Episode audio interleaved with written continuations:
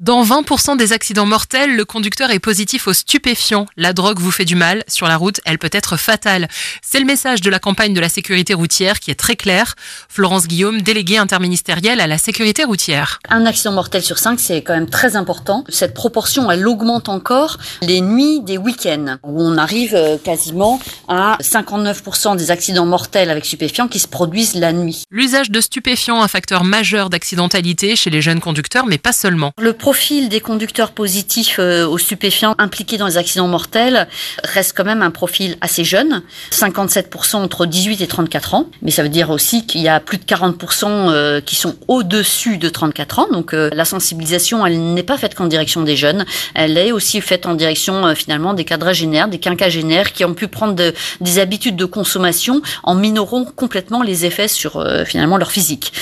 Quand même un profil très genré, 91% des hommes euh, positifs. Des chiffres qui malheureusement n'évoluent pas. On n'a pas de forte dégradation, en revanche on n'a pas d'amélioration.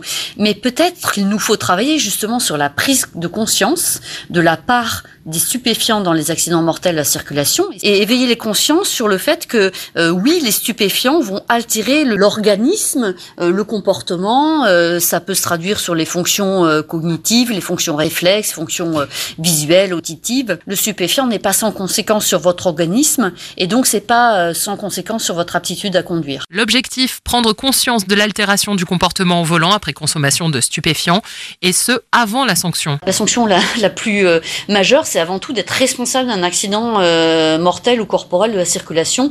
Euh, lorsque vous conduisez sous l'emprise d'alcool ou après usage de stupéfiants, c'est pas seulement un risque que vous faites courir pour vous, c'est un risque que vous faites courir aux autres. Rappelons que dépisté positif dans le cadre d'un contrôle suite à un accident, le conducteur encourt 5 ans d'emprisonnement et 75 000 euros d'amende pour un accident corporel et jusqu'à 7 ans d'emprisonnement et 100 000 euros d'amende pour un accident mortel. Des sanctions majorées en cas de circonstances aggravantes telles que le délit de fuite, le défaut de permis ou encore l'alcool.